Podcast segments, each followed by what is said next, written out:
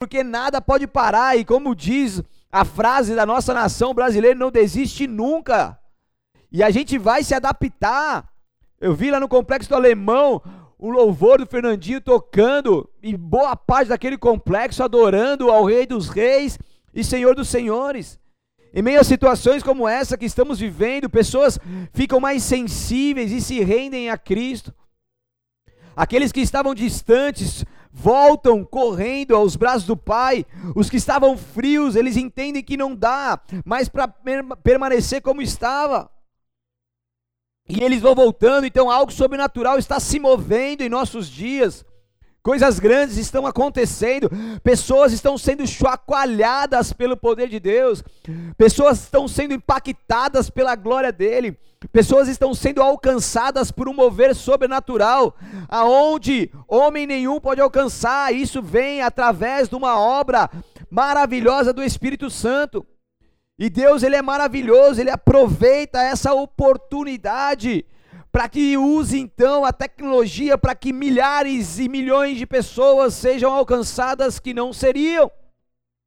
E é interessante que um dia Pedro pregou e somente naquele dia foram acrescentadas à igreja quase 3 mil almas. Um dia uma pregação, foram acrescentadas à igreja quase 3 mil almas. Eu quero dizer algo para vocês nessa noite. Por que que isso aconteceu? O que que levou Pedro a pregar de uma forma que 3 mil pessoas se convertessem? O que que estava havendo naquele contexto histórico para que 3 mil pessoas se rendessem a Jesus em um só dia? Entenda uma coisa, Pedro, ele pregou após o cumprimento de uma promessa descrita em Joel 2 sobre o derramamento do Espírito Santo sobre todas as pessoas. Conhecido também como o dia de Pentecostes, escritos em Atos 2. Em Atos 2, se você puder abrir a sua Bíblia comigo lá no versículo 4 ao 6. Vou esperar você abrir aí, Atos 2, 4 a 6. Quem abriu, dá dá um aleluia aí na sua casa. Estou com muita saudade de todos vocês. Logo, logo estaremos juntos. Se não for aqui no templo físico, vai ser lá na Nova Jerusalém. Fique tranquilo. Atos 2, versículo 4, se você abriu, já achou, dá um glória aí. Certo. A palavra de Deus é assim. Todos ficaram cheios do Espírito Santo e começaram a, a, falar em outras línguas conforme o Espírito os habilitava. Naquela época, judeus devotos de todas as nações viviam em Jerusalém. Quando ouviram o som de vozes, vieram correndo e ficaram espantados, ficaram perplexos, ficaram espantados, pois cada um deles ouvia em, sua, em seu próprio idioma. Até aí. Deixa aberto aí em Atos 2, nós vamos ler diversos outros versículos aqui, então aprenda comigo aqui algo. Agora, eles estão, os discípulos, os apóstolos, eles estavam prosseguindo no poder de Deus. Algo sobrenatural veio sobre eles, uma, uma promessa do Senhor que havia sido colocada ali através de Joel, estava sendo cumprida naquele exato dia. E agora, aqueles discípulos que antes andaram com Jesus, que aprenderam com Jesus, que viram Jesus subiu, subindo, que viu Jesus vivendo aqui nessa terra depois do corpo ressurreto, eles agora viram também Jesus subindo e ficando de vez e falando: Eu enviarei o Consolador, o Espírito Santo.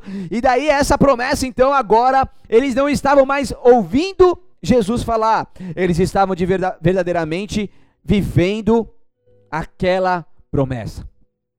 Então, o poder prometido de Deus se espalhou, foi derramado sobre todo o povo. Eles não andavam mais através somente da sua vida, mas eles estavam ali sobre o domínio do poder de Deus, sobre o dunamis e o Espírito Santo. E no verso 12 ao 16 do Atos 2 diz assim: Admirados e perplexos perguntavam uns aos outros: "Que significa isso?" Outros, porém, zombavam e diziam: "Eles estão bêbados."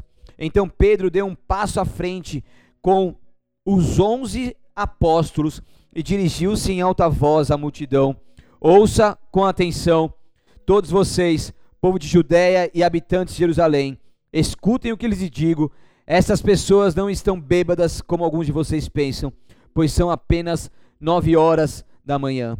Pelo contrário, o que vocês estão vendo foi predito há tempos pelo profeta Joel, e ali está escrito a profecia conforme Joel 2. Então eles admirados e perplexos, eles perguntavam uns aos outros o que, que, está, o que, que significa isso.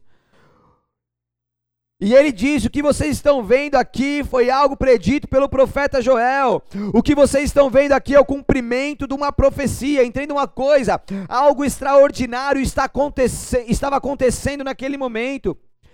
Era o dia de Pentecostes, o dia quando o Espírito Santo desceu para habitar nos seguidores de Jesus. Naquela época, judeus devotos de todas as nações viviam em Jerusalém. Sabe por quê? Porque eles estavam comemorando a festa das semanas, a festa Shavuot, que é uma das três festas de peregrinação.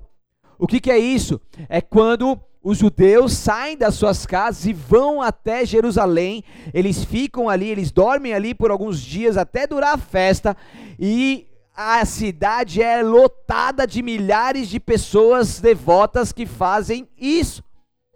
Então a festa das semanas é uma das três festas de peregrinação. Então os homens judeus, eles vão a Jerusalém e vão em peso. Jerusalém, então, ela estava lotada para essa celebração. Uau!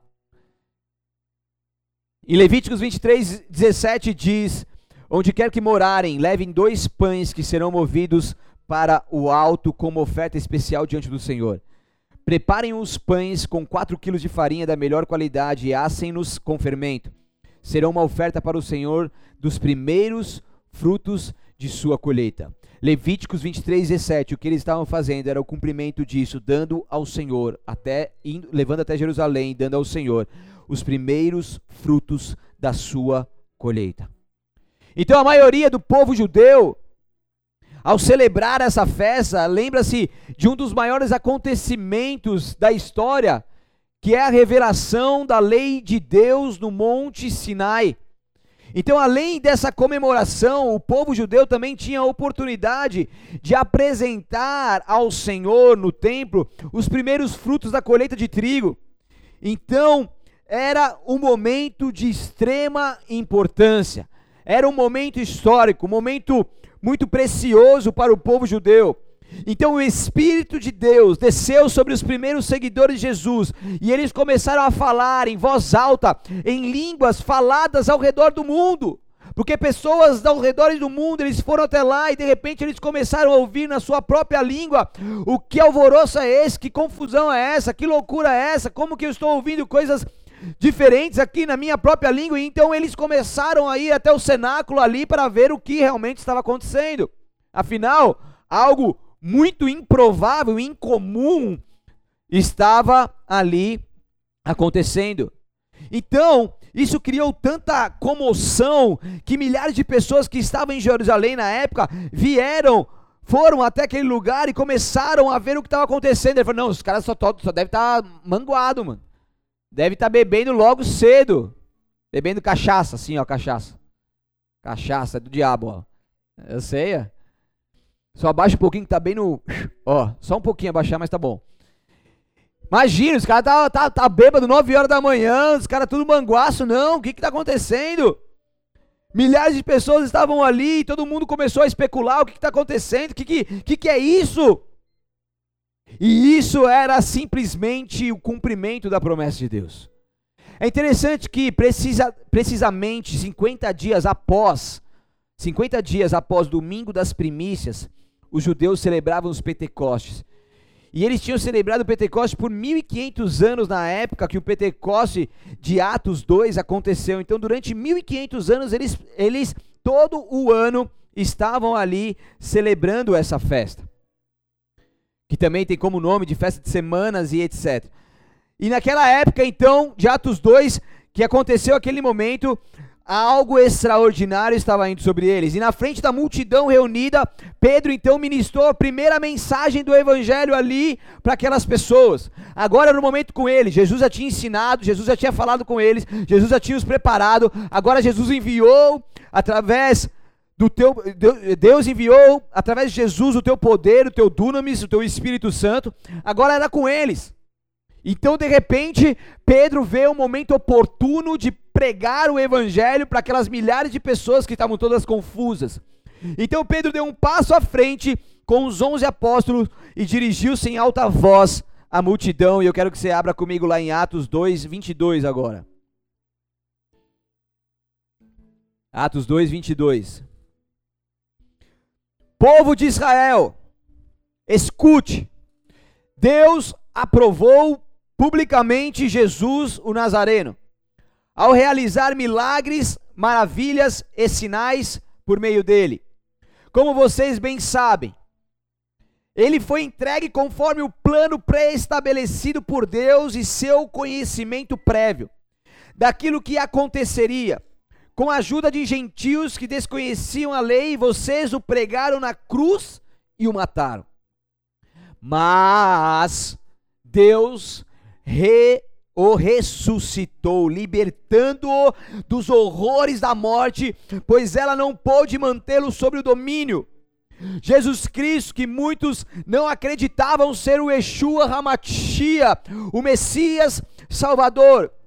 Ele ali então foi punido, ele colocaram ele numa cruz, prenderam ele, cuspiram nele, colocaram uma coroa de espinho, açoitaram ele, porque ele falou: se você é o povo, se você é Deus, que blasfêmia é essa? Você falando que é Deus Filho, que loucura é essa? E o povo não entendeu que ele era Jesus, o prometido.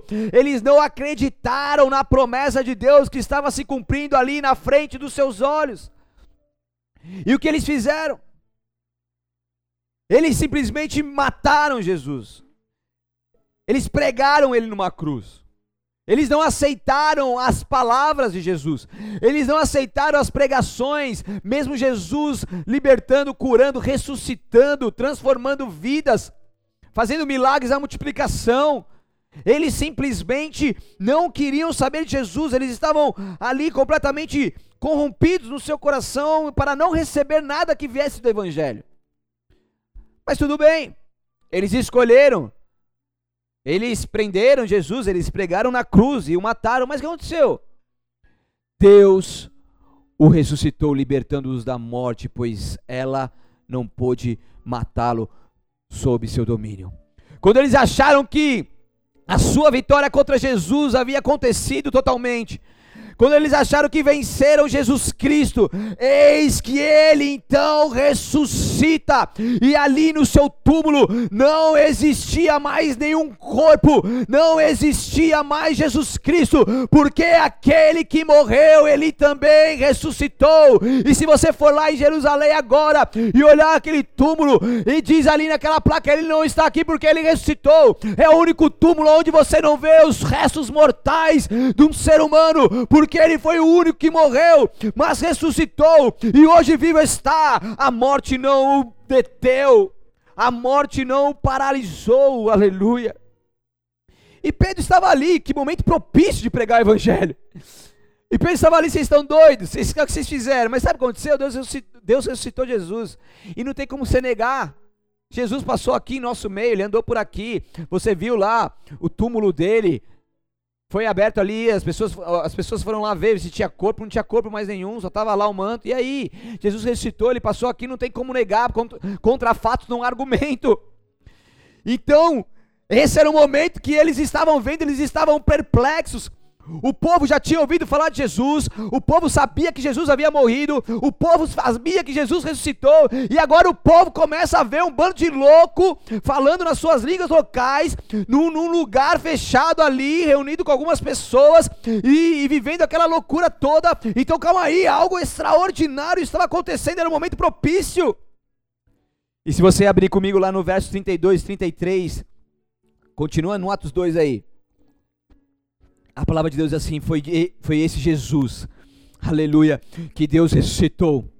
E todos nós somos testemunhas disso. Ele foi exaltado ao lugar de honra à direita de Deus, e conforme havia prometido, o Pai lhe deu o Espírito Santo, que ele derramou sobre nós. Como vocês estão vendo e ouvindo hoje. Pula para o verso 38. Pedro respondeu: Vocês devem se arrepender para o perdão de seus pecados, e cada um deve ser batizado em nome de Jesus Cristo. Então receberão a dádiva do Espírito Santo. Essa promessa é para vocês, para seus filhos e para os que estão longe, isto é, para todos, todos que foram chamados pelo Senhor nosso Deus. Pedro continuou a pregar, advertindo com insistência a seus ouvintes: salvem-se desta geração corrompida. Os que acreditaram nas palavras de Pedro foram batizados. E naquele dia houve um acréscimo de cerca de 3 mil pessoas. 3 mil pessoas se ajuntaram até aquele momento. 3 mil pessoas se renderam a Jesus Cristo porque tudo aquilo que tinha sido profetizado, eles estão, eles então estavam vendo com seus próprios olhos. Eu quero dizer algo para você que está me ouvindo e vendo nesse momento. Tem muitas profecias que estão na Bíblia Sagrada e muitas delas já se cumpriram. Mas tem muitas profecias que estão se cumprindo e que vão se cumprir. O que acontece é que a gente tem pregado muito sobre isso e muitas pessoas simplesmente falam: não, mas não vai ser assim não, mas não é bem assim não, mas não é bem assim não. Mas agora a gente passa a olhar com os nossos próprios olhos as coisas que estão acontecendo, e está debaixo do nosso nariz, não tem mais como negar que a Bíblia Sagrada é um, bíblia, é um, é um livro profético de revelação da parte de Deus, é uma palavra viva e eficaz, e aquilo que está escrito realmente está acontecendo, e coisas ainda vão acontecer. Não tem como mais nós negarmos o que o Evangelho de Jesus Cristo fez e tem feito em nossos dias. O dia, esse dia de Pentecostes, ele aconteceu 50 dias após a ressurreição de Jesus. Penta, Pentecoste, Penta de 50, foi durante esses 50 dias que os discípulos de Jesus se convenceram que ele havia ressuscitado dos mortos. Então, no domingo de Pentecoste, eles tornaram sua crença pública e tudo começou a mudar. E depois de eles serem cheios do Espírito Santo, eles, proclamaram Jesus com ousadia por toda Jerusalém, Samaria, confins da terra. Pouco tempo depois, em Atos 4, nós estamos no Atos 2, em Atos 4, 4, Está registrado que mais quase 5 mil pessoas ouviram a palavra de Pedro e se converteram. O povo estava vivendo um abalo sobrenatural sobre a cidade, sobre os lugares. A fama de Jesus já tinha se espalhado por todo o canto. Todo mundo estava com temor e tremor. Todo mundo estava aterrorizado. Todo mundo estava entendendo que algo poderoso tinha acabado de acontecer. Todo mundo estava agora realmente se rendendo a Jesus, porque eles agora estavam acreditando, porque os fatos estavam evidentes e contra fatos não tem como mais argumentar, questionar. Eles simplesmente tiveram que se render a Jesus Cristo de Nazaré. E mais cinco mil ouviram a palavra e se converteram. É interessante que na semana passada eu preguei sobre a quarentena de Jesus, lá em Mateus 4, onde ele ficou 40 dias e 40 noites no deserto, sendo tentado por Satanás, e depois ele venceu essa tentação, essa prova de Deus, e ali ele começou então, ele deu início ao seu ministério. Interessante notar que ele cumpriu o seu propósito na terra, presta atenção comigo. Ele só deu início depois de uma quarentena, ele cumpriu o seu propósito na terra, ele morreu, e ele ressuscitou, e ele ficou mais por quantos dias aqui na terra pregando e discipulando? Bastidores, me ajuda aí. Mas quantos dias ele ficou aqui? Uma semana? 40? Você está certo disso? Jesus, ele morreu e citou, ele ficou mais 40 dias pregando, discipulando. Por que 40? Por que 40 antes? Por que 40 depois? Porque 40 é um número específico de Deus. É uma quarentena que ele teve que ultrapassar. E após essa quarentena, ressurreto, ele tinha cumprido a sua missão na terra. E ele então pôde dar início a uma nova promessa de Deus, enviando o teu Espírito Santo sobre eles em Atos 2. então após após ele, ele subir, dez dias depois acontece então o dia de Pentecoste, ou seja, depois de uma quarentena. Eu não sei se você está entendendo, mas Deus ele está se movendo em meio a nossas quarentenas. Pode ser a maior prova da sua vida, mas também vai ser a maior a maior capacitação que Deus está te dando, pode ser a maior dificuldade que você esteja enfrentando, mas serão os melhores momentos que Deus está te fazendo viver. Pode ser a, a maior, é, maior luta que você possa estar passando agora nesse momento, mas eu também tenho certeza que será a maior vitória que você desfrutará antes, do, durante e após essa quarentena, se você entender e permanecer firme. Porque sempre depois de uma quarentena, Deus faz algo extraordinário. Sempre depois de uma quarentena, Deus começa algo novo. Deus está preparando o teu pão para algo novo. Então se submeta a esse período. Para de reclamar, para de questionar, para de murmurar. Não é tempo para isso. Deus ele te parou, ele te parou por um propósito. Quem já foi parado por Deus aqui? Cadê os bastidores? Me ajudem aí. Eu já fui parado por Deus algumas vezes. Sabe por quê? Porque a gente pensa que a gente é importante demais e que as nossas atividades não podem ser adiadas. A gente pensa que a gente é importante demais, que a gente precisa fazer todas as coisas que nós achamos que precisamos.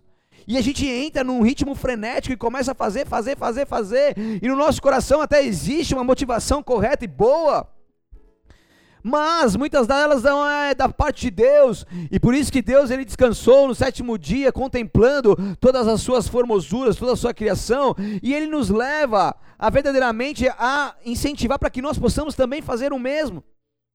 E daí, às vezes, quando a gente está nesse ritmo frenético, por exemplo, eu já, já trinquei o osso do meu pé, eu já tive, ano passado, faz um ano e pouquinho, tive um mal súbito, que eu quase fui embora, quase morri mesmo de verdade, e daí eu tive que, que que cancelar todas as minhas atividades. Estava aqui em Itanhaém, não, não preguei no domingo. Acho que foi o único dia que eu estava na cidade e não preguei no domingo aqui na igreja. Acho que foi o único dia. Fui, fui viajar, fiquei acho que uma semana fora, dei uma descansada, uma refletida e depois eu voltei. Por quê? Porque Deus me parou e às vezes Deus ele para a gente. E o que a grande maioria das pessoas estão vivendo hoje é uma parada forçada.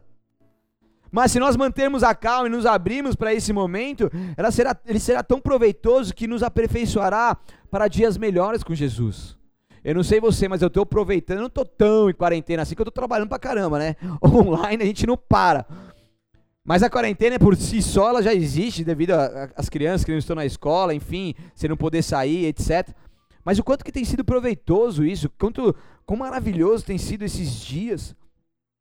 E, e eu espero que você entenda esse período e deixe Deus aperfeiçoar você. A gente estava fazendo uma limpa, sempre não gosto de acumular nada e vira e mexe eu faço a limpa em alguns lugares da minha casa. Seja no meu guarda-roupa, no, é, no, no, no escritório, né, nos brinquedos das crianças. Mas a gente aproveitou essa quarentena para fazer uma limpa total, geral. E, cara, a gente fica impressionado o quanto de coisas que nós guardamos que são inúteis. Elas não fazem mais parte da nossa vida. A gente jogou fora, sem brincadeira, dois sacos grandes assim, ó, bate na minha cintura quase. Dois sacos grandes de lixo. Fora mais uns três sacos desse de doações que a gente estava tá repassando para outras pessoas. Fora a arrumação que foi feita ali, quantas coisas que não eram mais úteis. E o que, que Deus está fazendo nessa quarentena? Deus está retirando as coisas inúteis da sua vida para que fique apenas o útil. Deus está retirando aquilo que não mais condiz com a sua vida para que fique apenas aquilo que é da vontade dele. Se submeta a esse processo, sabe por quê? Porque Deus ele nunca perde o controle. Ele é soberano na minha vida e na sua vida. E o que ele tem para fazer em você e através de você é algo extraordinário. Se renda a ele. Deus ele fez questão de do cumprimento da promessa descrita em Joel acontecer bem no dia da festa de semanas. Um dia que a cidade estava lotada. As pessoas que estavam ali, presta atenção nisso, foram marcadas pela palavra de Deus. E elas tiveram que retornar para suas casas. E ao retornarem para suas atividades normais, elas nunca mais foram as mesmas. Eles estavam perplexos. Eles saíram de suas casas aos milhares se ajuntaram em Jerusalém, eles foram marcados pela glória de Deus, eles aceitaram Jesus, eles foram batizados, eles receberam a marca de Cristo. E eles voltaram para suas casas e para suas atividades normais, mas eles levaram consigo algo extraordinário de Deus e as suas vidas nunca mais foram as mesmas. E aonde quer que eles fossem, eles levaram essa experiência com a glória. Eles levaram e eram o testemunho vivo do poder de Deus. E ele pôde, eles puderam então passar para os seus filhos, para suas esposas, para os seus familiares, para os seus amigos aquilo que eles verdadeiramente viveram. Então não é tempo mais de você só ouvir aquilo que eu estou pregando, aquilo que as pessoas dizem que estão vivendo. É tempo agora de você viver aquilo que Deus quer fazer com você. É tempo de você ter experiência com Ele. É tempo de você se abrir para o poder dele que se manifesta na sua vida. É tempo de você se abrir para o batismo do Espírito Santo. É tempo de você se abrir para um fogo do Espírito que vem sobre você e que começa a queimar tudo aquilo que não pertence a ele. É tempo de você se abrir ao mover sobrenatural de Deus, aonde a tua soberania passa a reinar em você. Entenda uma coisa: o rei está voltando, mas antes que ele venha, ele fará de tudo para que você suba com ele. Você é precioso para Deus, ele quer que você suba com ele. Mas hora menos hora a trombeta soará e Deus buscará a tua noiva. E eu quero muito que você esteja conosco nessa, porque eu subirei com ele e Deus fará de tudo para que você também suba com ele. Aleluia! Em nome de Jesus, amém? Israel fora abalada naquele momento. Israel estava abalada. Israel nunca mais foi a mesma. O mesmo e o abalo mundial que nós estamos vivendo, como o de hoje, só nos geram mais temor e tremor ao ponto de corrermos para o braço do Pai. Hoje, o que, que tem a ver a pregação de Pedro com os dias de hoje? Porque na pregação de Pedro, como falei e exemplifiquei para você. Eles estavam vivendo um abalo, ali era um cumprimento, uma promessa, a cidade estava lotada, era um tempo oportuno.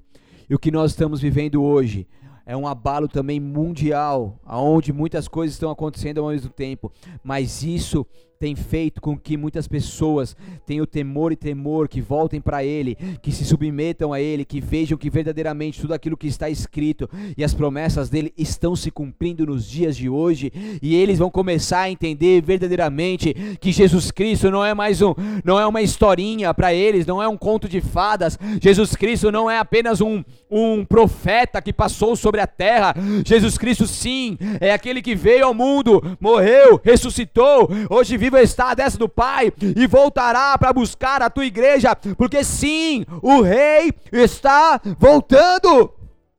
O rei está voltando. E esses momentos só nos geram mais temor e tremor, porque o rei está voltando sim. E quem conhece um pouco da Bíblia Sagrada sabe que é uma palavra verdadeira. E o quanto as profecias têm se cumprido. Em Mateus 24, 35 diz: O céu e a terra desaparecerão, desaparecerão, mas as minhas palavras jamais desaparecerão. A palavra de Deus, ela não volta vazia e a palavra de Deus, ela não muda. Jesus é o verbo vivo de Deus e Deus, a palavra dele não vai oscilar, não vai desaparecer. Cai-se as ervas, secam-se as flores, mas a palavra de Deus jamais passará. Isaías diz isso também. E é interessante você entender algo. Saiu em uma matéria da Gospel Prime, agora no dia 23 de março, em que o ex-primeiro-ministro do Reino Unido, Gordon Brown, disse que acredita que a solução para o combate à pandemia global, global Covid-19 causada pelo coronavírus é a formação de um governo mundial. Esse político britânico, para quem não sabe, liderou o Partido dos Trabalhadores Partido Trabalhista de viés esquerdista, e ele acredita que o nacionalismo está prejudicando o mundo e que é preciso uma força-tarefa de líderes especialistas para combater o vírus. Ele disse assim: estamos perante um problema que não pode ser tra tratado apenas por um país, disse, acrescentando: tem que haver uma resposta global coordenada. Ele acredita que só haverá, presta atenção, palavras dele, só haverá confiança no futuro se houver ações internacionais conjuntas nesse momento de crise. Então o que está acontecendo? Aos olhos humanos parece que isso realmente é a solução dos problemas. Se você não entende da Bíblia, não sabe a profecia que está ali escrito que eu já vou falar, você vai falar, nossa, lógico, está certo, junta todo mundo, vamos falar a mesma língua, vamos trabalhar todo mundo em conjunto, vamos acabar com o Covid-19, Vamos, vamos acabar com essa, com essa pandemia. Para você ter uma ideia, uma pesquisa realizada pelo Instituto Conres em 2017, ou seja, três anos atrás, a gente não estava vivendo o que estava vivendo agora, tá? Isso com certeza, se fizer agora, vai mudar. Entrevistou mais de 8 mil pessoas de oito países diferentes, incluindo o Brasil, na busca de novas propostas para repensar com a governança global, como a governança global poderá lidar melhor com os riscos do século 21. Dessas pessoas que foram entrevistadas, 8 mil, 71%. 71% dos entrevistados afirmou desejar a criação de uma nova organização supranacional para tomar decisões globais sobre as principais ameaças à humanidade. O próprio povo está clamando. Rainha Elizabeth já já sinalizou isso há algum tempo. O Papa Francisco já já sinalizou e vem sinalizado isso há algum tempo, o quanto que é importante para o mundo, segundo eles, ter um governante mundial. A Bíblia, ela não usa a frase governo mundial, ou até mesmo uma moeda mundial que tem a ver com governo mundial, ao se referir dos fins dos tempos. Não sei se você conhece, mas existe, a criptomoeda. Tem, assisti até um filme esses dias, esqueci o nome, acho que é Esqueci o nome, Bitcoins, acho que é isso o filme, não lembro. Que fala sobre a criptomoedas, que é, já é algo que se comercializa, que se, que se investe, você pode investir lá online, você pode transacionar valores dessas moedas virtuais daqui para a China, para a Alemanha, para a Inglaterra, para onde você quiser, sem pagar imposto, sem burocracia, sem nada, apenas com um clique. E automaticamente isso vai migrar para o mundo todo ao ponto de ser uma moeda mundial. Isso está um passo de acontecer, porque já existe. Isso já está ramificando ao ponto de acontecer. Gente, é algo muito sério. Contudo, a Bíblia ela fornece ampla evidência para nos permitir tirar a conclusão de que ambos, tanto o governo mundial quanto moeda mundial, existirão sobre o governo do anticristo nos últimos dias. Se você puder, abra sua Bíblia comigo, Apocalipse 17.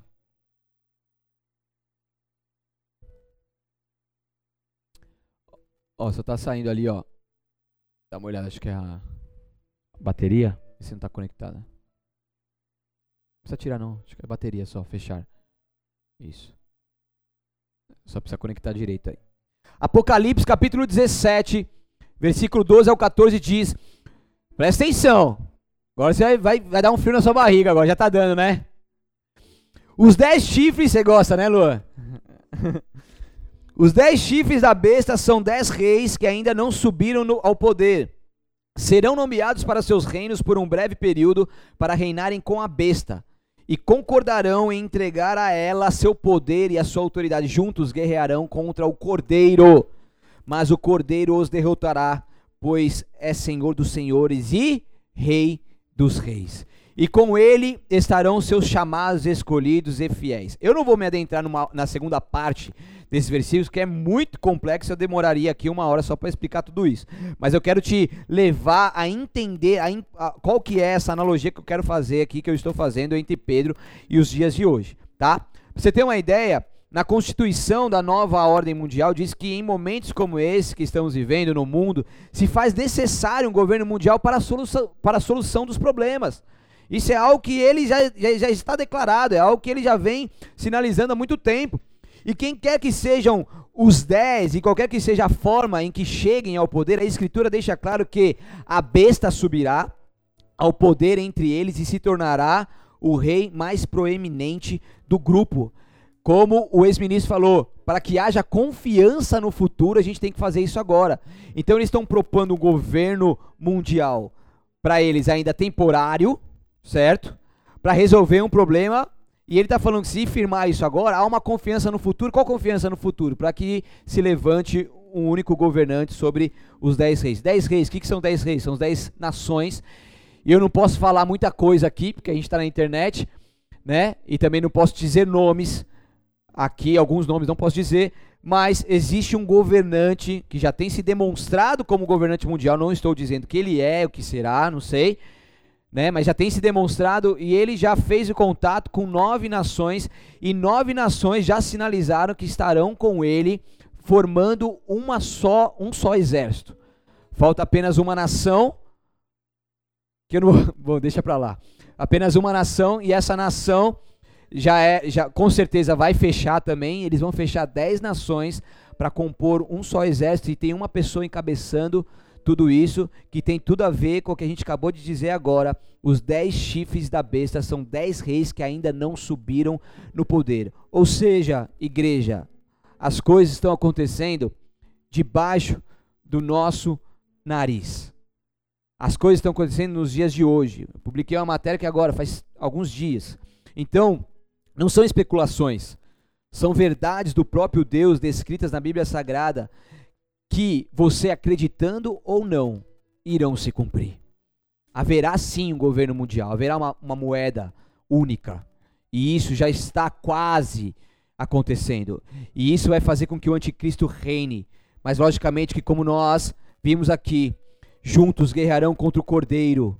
Eles vão se levantar contra Jesus, mas o cordeiro os derrotará. Daí tem a batalha de Armagedon que a gente falou na, na terça passada lá com o presbítero Solo, pois o Senhor dos senhores e pois é o Senhor dos senhores e rei dos reis. Mateus 24, 42 e 44 diz: Portanto, vigiem, pois não sabem que ocasião o seu Senhor virá. Entendam isto. Se o dono da casa soubesse exatamente a que horas viria o ladrão, ficaria atento e não permitiria que a casa fosse arrombada. Esteja também sempre preparados, pois o filho do homem virá quando menos esperam. Pois o filho do homem virá quando menos esperam. Então nós não sabemos o dia nem a hora. O que sabemos é que os sinais estão acontecendo que têm mostrado que o fim dos tempos está cada vez mais próximo. Logicamente que hoje está mais próximo da volta de Jesus do que estava a semana passada, e assim por diante, a cada dia que nós passamos, Jesus está mais prestes para voltar, o rei está mais prestes para voltar, e quando Jesus voltar, ele voltará como rei.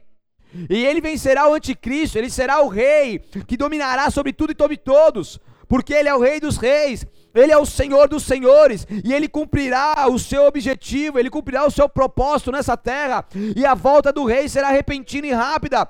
Não haverá tempo para arrependimentos ou negociações de última hora. O que eu estou te dizendo, o que eu estou te dizendo, promessas, coisas que estão acontecendo nos dias de hoje, que estão escritas na Bíblia Sagrada, e eu quero te alertar a verdadeiramente se despertar nessa hora, porque esse é o tempo onde Deus está chamando a tua igreja para estar mais próxima dele. Deus está chamando a tua igreja para o arrependimento. Deus está chamando a tua igreja para esse arrependimento que gera avivamento. Deus está chamando a tua igreja para o temor e o tremor, a restituição do temor nos seus corações, para que possa agora verdadeiramente entender que essas palavras são verdadeiras e que elas já estão se cumprindo e ainda se cumprirão. Essa promessa que Deus tem falado que Deus escreveu aqui na Bíblia Sagrada, nos dias de hoje, há mais de dois mil anos, há quase dois mil anos, elas estão se cumprindo nos dias de hoje. Basta você acreditar ou não, elas irão se cumprir. Muitos não acreditaram quando estavam ali em Jerusalém sobre Jesus, sobre a sua morte e ressurreição, mas daí quando eles começaram a ver o poder do Espírito Santo de Deus vindo sobre aquele povo, ah, mexendo com todo mundo ali, ah, batizando eles com fogo, eles falaram: Eu não tenho mais o que fazer, eu vou me render a Ele. Eu vou me prostrar, e ali todo joelho se dobrará, e toda língua confessará que o Senhor é Deus, que o Senhor é Deus, todo joelho se dobrará, e toda língua confessará ao Rei dos Reis e o Senhor dos Senhores, porque não temos mais como dizer que isso na verdade, porque a palavra de Deus é viva e o Rei está voltando. Oh! Hey! O rei está voltando! Santo! A escolha anteriormente feita determinará o nosso destino eterno. Qual é a sua escolha hoje? O que, que você tem decidido na sua vida? Para finalizar aqui,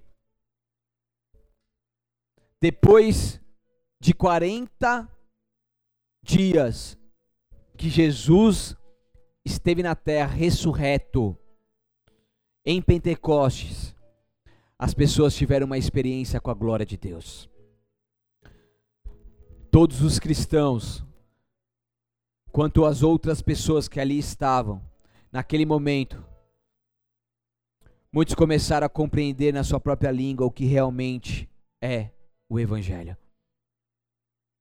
E hoje o que temos visto são milhares de pessoas que não compreendiam o Evangelho, mas estão tendo acesso à palavra de Deus e passam a compreender aí mesmo nos seus lares. É necessário que a palavra de Deus se pregue em todos os cantos da terra. E Deus ele está aproveitando essa oportunidade, onde as igrejas estão com as portas fechadas, pelo menos aqui no Brasil e em alguns outros lugares, países também, para usar a tecnologia para alcançar pessoas que nunca seriam alcançadas se nós não tivéssemos passando por isso. É um momento único. É um momento oportuno para a manifestação da glória de Deus. É um momento oportuno para que você fosse alcançado por essa graça. Ainda estamos nesse tempo da graça, do favor imerecido. Ainda podemos viver essa misericórdia do Senhor que se renova a cada manhã, mas esse é o tempo. Quando Ele vier, as coisas serão diferentes. E Deus ele está te chamando. Deus está te chamando porque quando ele está voltando, ele falou: Eu quero você. Eu não quero que você fique fora disso. Eu quero te convidar a estar comigo.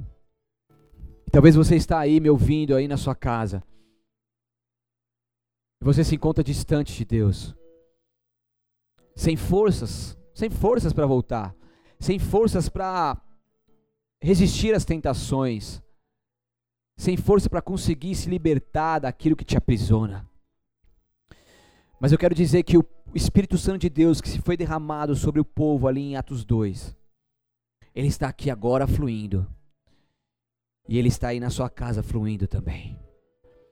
E a partir do momento que você se entregar para Jesus, se abrir para Ele, se humilhar perante Ele, daí sim Ele vem. E quando Jesus vem, ele vem com o teu plano perfeito sobre você, a tua obra salvífica, e vem com o teu Espírito Santo. E quando esse Espírito Santo de Deus vem sobre você, ele vem te libertando, ele vem te curando, ele vem te transformando. E ele vem te batizando com esse fogo dele, que queima tudo aquilo que não pertence a ele.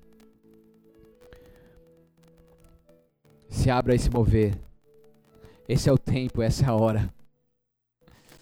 Esse é o tempo propício para você se entregar a Jesus Cristo. Jesus Cristo não é uma historinha, não é um conto de fadas, Jesus Cristo é real, Ele é o caminho, a verdade e a vida. Ele veio nessa terra, Ele pisou nessa terra, Ele morreu nessa terra, Ele ressuscitou nela, Ele andou nela durante 40 dias e subiu, mas Ele voltará. Ele voltará, ele voltará e buscará a tua igreja. Ele buscará a tua igreja. Ele buscará a tua igreja. Deus está te chamando. Deus está te chamando aí onde você está. Deus está te chamando. Se você é essa pessoa que quer Jesus Cristo, você quer se arrepender dos seus pecados, você quer se consertar com Ele, você quer se entregar por completo a Ele. Se você é essa pessoa, como um sinal que você faz para Deus, levante uma das suas mãos bem alto. Levante uma das suas mãos bem alto. Deus está te tocando aí. Ah, o poder dele te alcançou. O que você está sentindo não é coisas que o homem pode fazer. Não é coisas que tocam a alma, mas está tocando o teu espírito. É algo que vindo diretamente do Pai. Deus está te tocando aí. Sim, é isso, é isso que tanto nós falávamos. É isso que tanto você não compreendia. É isso, é isso sim. É esse é o evangelho, esse é o poder de Deus, esse é o Jesus Cristo que nós damos a nossa vida, que nós largamos tudo por ele. É por isso que nós cometemos essas loucuras. Porque verdadeiramente nós somos tocados por um poder do alto. É esse mesmo poder que está te tocando agora. Agora você não vai mais ouvir falar, mas você vai entender e com ele andar e viver algo poderoso, poderoso da parte de Deus sobre você. Se você é essa pessoa que quer Jesus, levante uma das suas mãos bem alto, repita assim comigo, Senhor Jesus, eu reconheço que sem ti eu nada sou, e nesta noite eu me entrego por completo a ti, te peço perdão pelos meus pecados, me lave com o teu sangue, me purifique e justifique, me santifique, porque a partir de agora eu sou totalmente teu, a minha vida é tua, os meus pensamentos são teus, a minha história é tua, meu destino é teu, que tudo esteja em tuas mãos, para honra e glória do teu santo nome, e que os teus propósitos se cumpra a minha vida e através da minha vida. Eu creio, Jesus Cristo, que tu és o Deus Filho, que veio ao mundo em carne, morreu, mas ressuscitou, e hoje vivo está à destra do Pai. E tu és o meu Senhor e Salvador para todos sempre. Amém. Senhor, eu oro para as pessoas que fizeram essa oração. Eu te peço que os seus nomes estejam escritos no livro da vida para tudo sempre, e que esse processo de conversão seja sem interrupções, que os teus anjos estejam sempre acampados ao redor deles, em nome de Jesus. Nós o recebemos agora na família de Cristo, e eu te abençoo em nome de Jesus. Se você fez essa oração, nós estamos conectados aí o todo o tempo para poder te receber. Então, se você fez essa oração, ou se você é novo aqui, é a primeira vez que está vendo uma, uma transmissão no culto como esse, você quer ficar sabendo um pouco mais das nossas, é, da nossa programação, eu te peço para você entrar em contato no nosso WhatsApp, é um número fixo, mas ele também é WhatsApp, é o 3396-9390.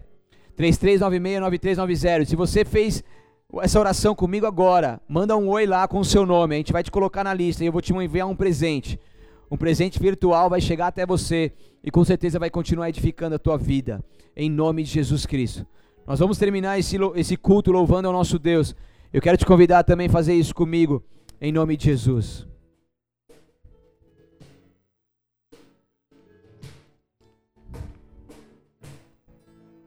Aleluia.